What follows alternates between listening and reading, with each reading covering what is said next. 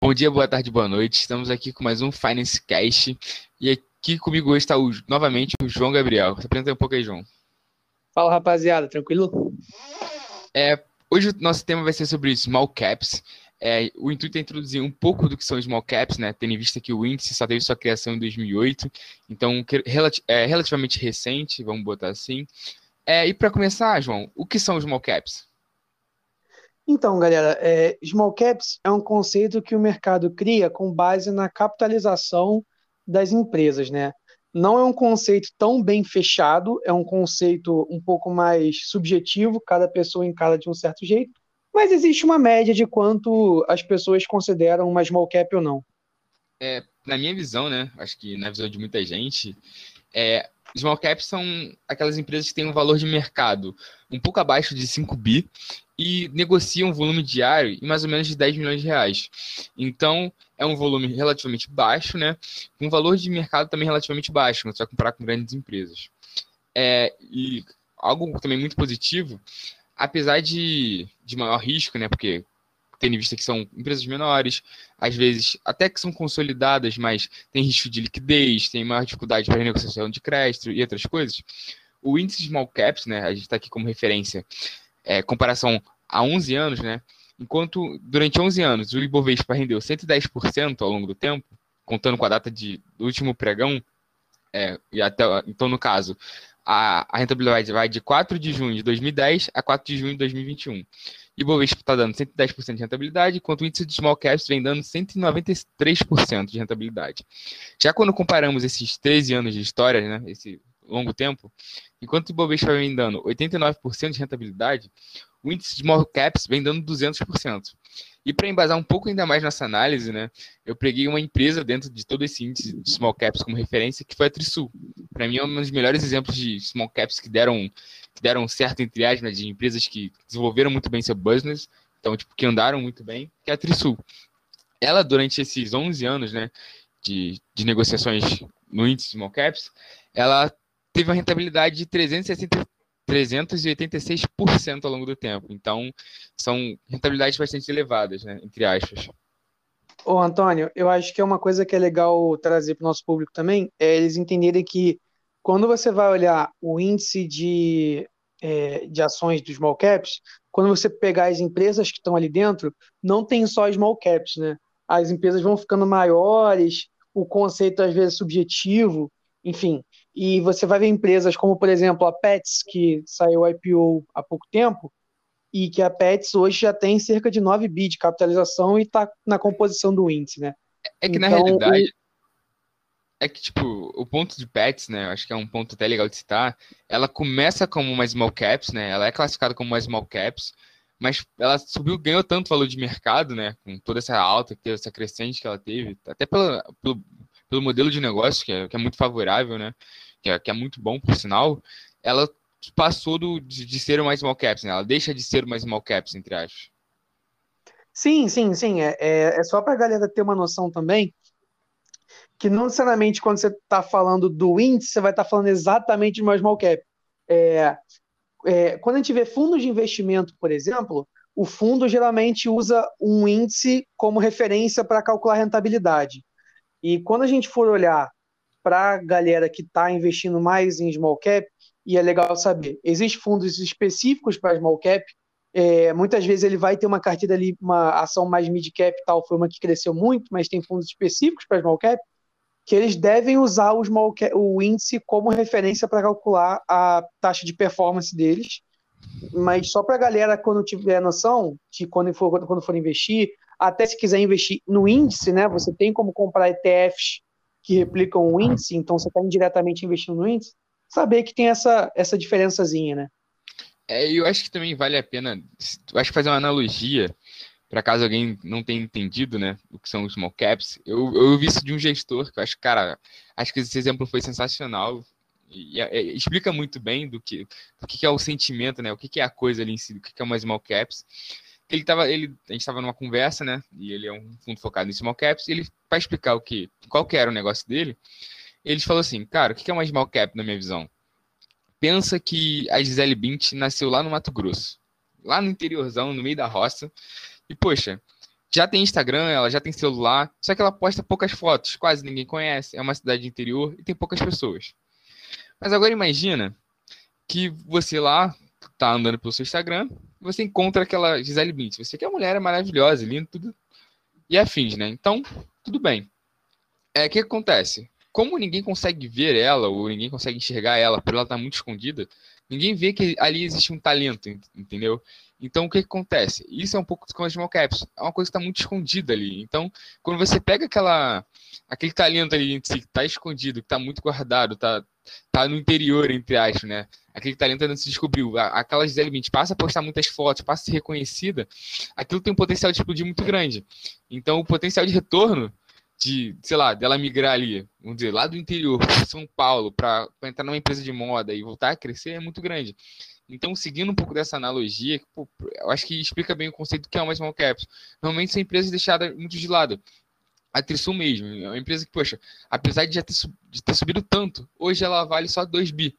Que, é, a gente fala por 2 bi como se fosse pouco, né? Mas infelizmente na bolsa a gente vê volumes muito maiores. Quando a gente vai comparar com os chips, né, por exemplo, quando você vai comparar com uma Petrobras, né, uma Petro 4 aí da vida, elas têm um market cap de 378 bi de reais. Então é uma diferença muito gritante quando você fala dessas duas empresas. Até realmente volume de receita e todas as coisas, então a empresa tem muito a se desenvolver ainda. Eu acho que você citou aí, na verdade, é um bom exemplo que você traz uma característica da empresa que é exatamente uma qualidade e um defeito, dependendo de quem está olhando, né? Quando a gente fala do problema da liquidez dessas empresas, é, tem fundos que são muito grandes que simplesmente não podem entrar nessas empresas, não podem comprar, porque ou elas vão entrar com uma grana que vai comprar uma participação é, grande demais nessa empresa, então é, para sair é um problema, às vezes questões até de governança, que você tem que lidar quando você compra um percentual muito grande com, de uma empresa, vai acabar às vezes tendo mais participação que você não tem esse interesse e tal, e para sair é mais complicado. E se você entrar com um percentual pequeno da empresa, porque você não quer ter esse problema com a liquidez, o retorno no seu fundo vai ser muito pequeno, né? Não adianta nada um fundo ter 0,1% da carteira em uma ação, essa ação pode multiplicar 10 vezes que não vai fazer sopro no patrimônio. Então não faz muito sentido você estar tá gastando tempo, é, capital humano para estudar, ficar atualizando, ficar fazendo uma análise detalhada dessas empresas, né? Em compensação, para a galera de menor capital, seja o varejo, seja fundos menores e tal, é, isso passa a ser exatamente uma qualidade, né? Você tem menos pessoas olhando para essas empresas, então existe mais chance dessa empresa estar tá mal precificada, né? Às vezes a empresa está tendo bons resultados e, e, e não está sendo precificada de forma correta, exatamente porque tem menos capital envolvido nesse jogo de compra e venda dela. É, eu acho que isso é, um, isso é um grande problema realmente, é porque ela não passa no primeiro filtro de exclusão, né? Seria liquidez. Será que tem liquidez para entrar naquele negócio? Às vezes o negócio é muito bom, mas se você tem um fundo muito grande, não tem liquidez, fica muito inviável você entrar. Você, você passa a ter um risco muito maior do que o negócio. Você está se expondo demais. Então, eu acho que isso é um grande problema. Vamos supor, pô, você vai comprar um bi de uma empresa que tem 2 bi, entendeu? Acaba que você tem metade do negócio ali, só um exemplo, né? Aconteceu agora, né? Tem um, acho que a Fator comprou 23% da, de uma empresa chamada 1003, tá ligado? A IMC Company, e simplesmente, se caso tenha, aconteça algum erro de risco de negócio, cara, aquela empresa ele tem 23% daquele negócio, entendeu? Então, ela perde um capital relevante, entre aspas, sabe? Por tudo que ela está aportando ali, para que realmente a rentabilidade faça jus ali no, no todo o seu portfólio, né? Então, ao meu ver, as small caps têm muitas vantagens e desvantagens, é, acho que a vantagem maior realmente é esse lance de, de ter, de estar tá escondido ali, pode ter um talento ali muito bom que pode estar escondido, às vezes um, é uma empresa incrível, só falta é, meio que arrumar a casa, sabe? Ao melhorar um pouco a gerência ou alguma coisa do tipo. Às vezes o negócio realmente só é bom, às vezes o setor já é um pouco maduro, a empresa não vai crescer tanto, vai ser uma boa pagadora de dividendos, vai, vai ser por elas, sabe? Então, small caps também nem sempre tem aquele lance de ser nossa, a empresa que vai me multiplicar por 10 vezes. Não, às vezes ela só é um negócio maduro ali que vai te pagar um dividendo constante, mas só que ela é consolidada no mercado dela, entre outras coisas. Acho que isso é bem importante. Mas, João, para você, qual seria, eu acho que, sua small cap favorita aí? Você tem uma small cap favorita? Cara, eu sou muito fã de Ezetec. Eu não sei se hoje ela dá considerada ainda uma small cap, small cap, mas eu gosto muito do, do business, como é tocado, de, de uma forma familiar, mas com governança ao mesmo tempo, enfim. é uma, uma empresa que eu gosto muito, que é do setor de incorporação, né? Agora, no que você está falando da avaliação, cara, eu acho que dá para pegar o gancho e aproveitar essa pergunta aqui que o Pedro mandou, que ele pergunta se é mais difícil avaliar small caps do que empresas mais consolidadas, já consolidadas, se existem métricas diferentes. Cara, a minha resposta é: não, as métricas são iguais, supostamente igual, se talvez dê mais peso para algumas coisas do que para outras. Então, por exemplo, quando a gente fala de dívida, é, talvez você tenha que ter um olhar um pouco mais é, com cuidado para a dívida, dependendo de como é o business da empresa, mas a, a, a métrica, o, o, DCF, assim, como, como você vai fazer, é tudo igual, e é possível que você consiga até ter mais proximidade com a empresa, no, no caso de um fundo pequeno, por exemplo, por ele conseguir comprar uma participação maior dessa empresa, é possível que ele consiga ter um contato maior com o conselho, com esse tipo de coisa, diretoria, enfim, que, que vai possibilitar ele, ele entender melhor o negócio. Mas para a pessoa física, digamos assim, eu acho que as métricas são iguais, cara. Não é mais difícil do que uma empresa consolidada, não. É, só tem é, um ponto. Só tem um ponto. Para critérios ESG, especificamente, talvez seja um pouco mais complicado, porque dependendo da empresa, se ela for uma empresa mais de crescimento e tal, é possível que ela não tenha uma área estruturada ainda, é possível que ela não tenha desenvolvido os relatórios ainda, é, é, passíveis de, de, de, uma boa governança, mas isso é com o tempo, né? A gente tem fundos que investem nessas empresas e o mercado está exigindo cada vez mais, e a ideia é que essas empresas cada vez mais sejam transparentes nesse sentido. Mas fora isso, as métricas eu, eu considero que são iguais. É, ao meu ver, eu acho que avaliar empresas em si tem muita correlação com como elas ganham dinheiro, né? E como elas gastam, é, quais são os seus custos, né? Eu acho que a dificuldade de avaliar uma empresa é muito relacionada a isso, né? Tem, tem esse lance de perfil de dívida, que realmente é um pouco mais complexo, dependendo de empresa para empresa, mas eu acho que o, o modelo de negócio em si, eu acho que é a parte mais complexa, normalmente. Você vai pegar uma empresa de commodities, que trabalha com diversos commodities, tem diversos preços, eu acho que cada empresa tem, tem sua peculiaridade, mas eu, ao meu ver, eu gosto de empresas que não me dão trabalho na hora de avaliar, porque eu, a minha visão é que eu quero que o gestor, qualquer pessoa que entre naquela empresa consiga tocar naquela empresa. Então ela vai ser boa independente de qualquer cenário. Então se ela tem um gestor muito bom, que uma empresa que é muito fácil de ser tocada, ela vai ser maravilhosa. Então, caso você pegue um negócio muito difícil de ser tocado, às vezes a complexidade é tão alta que nem mesmo um bom gestor consegue tocar aquele negócio. Então, eu tenho uma preocupação muito grande com isso. Eu acho que o quesito de avaliar a empresa vai mais nesse viés, né? Essa é a minha visão. Aí falando sobre a Zetec, João, como você citou, ela tem 7 bi, cara, de market cap. Então. É, tá ali no meio termo, tá ali na. É. Já perdeu, a... passou da cota, mas, mas ainda tá na brincadeira, né? Ela, ela compõe o índice ainda dos small caps. Então, assim, para feitos de B3, ela tá considerada como small cap. É, e o volume diário, cara, é, é bem alto, já é bem relevante. Aham. Caso. É, tá, é, é, foi o que você falou, ela tá.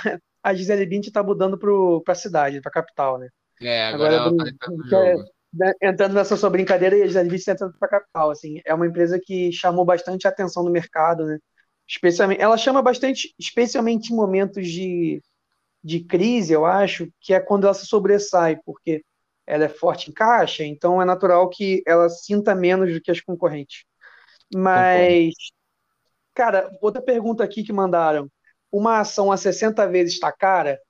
E essa pergunta é interessante porque é, as tá empresas cara. de crescimento. Tá empresas cara, de... não importa, João. Tá cara. É, essa então, é a minha eu, visão. Eu acho que eu vou discordar do Antônio. Minha resposta é depende. Essa pergunta é legal, especialmente porque ela combina um pouco com, com small cap, né? Porque geralmente, não é sempre, mas tem muitas empresas de small cap que são empresas que estão em fase de crescimento, são empresas que estão desenvolvendo, estão ganhando mercado, estão fazendo é, investimentos num volume proporcional bem grande, assim, com a intenção de crescer lucro, crescer é, a estrutura da empresa, contratar gente, né? Que é mais difícil de você ver em empresas blue chips, digamos assim. É, mas, e, e qual é a parada? Quando a gente fala de 60 vezes, 30 vezes, 1.200 vezes, o que for, a gente está comparando o lucro da empresa atual com o preço dela atual. Só que essa métrica, é, é, supostamente, se o lucro dela se mantiver constante, ela está muito cara, ela está absurdamente cara. Agora, se você está enxergando um crescimento gigantesco de lucro para os próximos anos, esses 60 vezes, caso o preço não suba, ele rapidamente vai diminuir, né? Ele vai, vai. Se você pensar que a empresa vai dobrar de lucro, vira 30 vezes. E tem empresas que dobram de lucro todo ano. Né? No, nos primeiros anos aí de, de criação, de abertura de capital, enfim. Então é bem relativo, assim. É, qual é a minha opinião, né? O que, que, que eu acho sobre esse assunto? Eu gosto de procurar empresa. É que eu, eu, acho que vai muito de, da sua metodologia de investimento. Eu acho que isso é muito importante na hora de você tomar decisões, né? Você ter uma metodologia na sua cabeça que faça sentido, que você, que você siga aquilo, né? Porque isso faz toda a diferença, pelo menos na minha visão. É, na hora que você vai olhar sua carteira, você vai rentabilizar sua carteira, entre, entre outras coisas, né? Até de confiança nas empresas em si. É o que, que eu gosto, né? Eu gosto do modelo de margem de segurança, que é do, vem do livro de Margin of Safety, que fala sobre investir em empresas que te dão. O que é que eu posso dizer? É uma boa gordura para queimar. Tipo assim, ela não pode cair mais do que ela já está, já, que mais do que o preço dela já está ali, né? Mais do que ela já está no preço e ela tem muito potencial de retorno. Então eu gosto muito desse tipo de empresa. E normalmente esse tipo de empresa não se enquadra nesse, nesse, nesse âmbito de estar 60, 70 vezes lucro, às vezes 300 vezes lucro, né? Que a gente já viu coisas assim uhum. no mercado. Então não faz muito o meu perfil de, de, investimento. Eu gosto de empresas que às vezes não estão com os múltiplos tão altos, é, que são boas, é, tem uma boa margem de segurança, né? Tem esse bom quesito de tipo, elas não, ela já, já tá num preço onde ela não vai cair mais, não, não faz sentido ela tá mais barata que aquilo, né? Às vezes ela vai estar tá valendo o patrimônio líquido dela, que não para mim não faz muito sentido, a maioria das vezes, né? Quer dizer, depende do negócio, do que está acontecendo com a empresa, né? Cada empresa tem um, tem um business específico, às vezes você fala isso, mas não é, não é regra, na bolsa não existe regra. Eu acho que é olhar e estudar todo momento, acho que isso, é, isso é muito importante, estar tá olhando e estar tá estudando. Então, é, é, algo que eu gosto de seguir, essa, essa é a minha metodologia de investimento hoje, é o que eu sou adepto. Então, às vezes, olhar uma empresa com múltiplos tão altos, para mim, não se torna tão atraente. Entendeu? Então, eu ah, tenho esse claro. conceito em si, entendeu? Enraizado é. comigo. É, não tem certo e errado, né, cara? O, o certo é ganhar dinheiro e o errado é perder dinheiro, assim.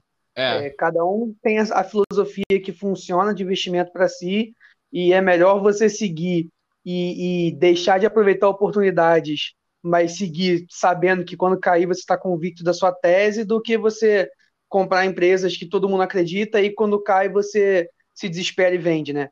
Eu acho que tem um, um, um, conceito interessante, eu não, não sei se o nome é exatamente esse, mas o, o, conceito vai ser que é como se fosse um valuation ao contrário, né? Que talvez seja um, uma forma de analisar interessante quando você vê empresas é, que estão supostamente mais caras, assim, com PL, que é você pegar o preço da empresa e trazer para tentar entender o que, que o mercado está precificando, assim, no valuation do mercado, digamos assim, quanto que, é, quanto que as pessoas estão é, imaginando que vai ser o crescimento de lucro nos próximos anos.